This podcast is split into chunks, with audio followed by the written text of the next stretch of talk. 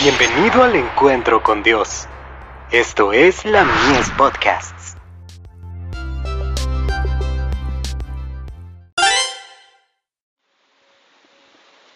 La fe por la cual vivo.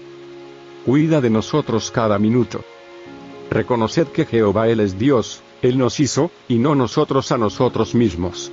Pueblo suyo somos, y ovejas de su prado. Salmo 100, verso 3.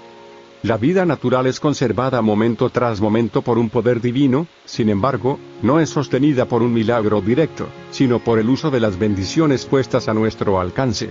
Los Hechos de los Apóstoles. Página 206.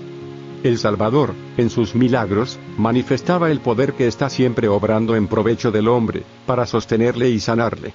Por medio de los agentes naturales, Dios trabaja, día tras día, hora tras hora y a cada momento para conservarnos vivos, para levantarnos y restaurarnos.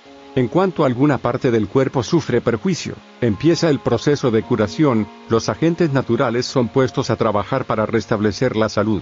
Pero el poder que obra por medio de estos agentes es el poder de Dios. Todo poder capaz de dar vida, procede de Él.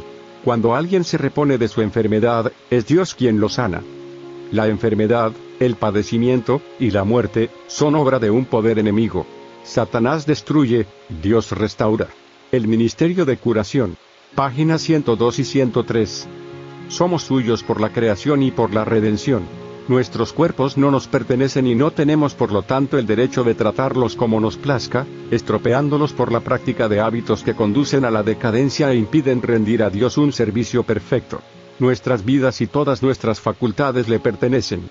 Él cuida de nosotros cada momento, Él mantiene en acción toda la maquinaria viviente, si nos abandonara a nuestra suerte tan solo por un momento, moriríamos. Dependemos enteramente de Dios. Consejos sobre dieta y alimentos. Página 56.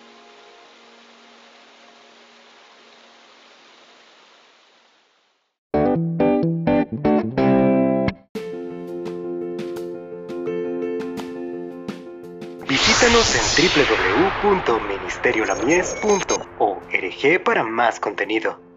Dios te bendiga.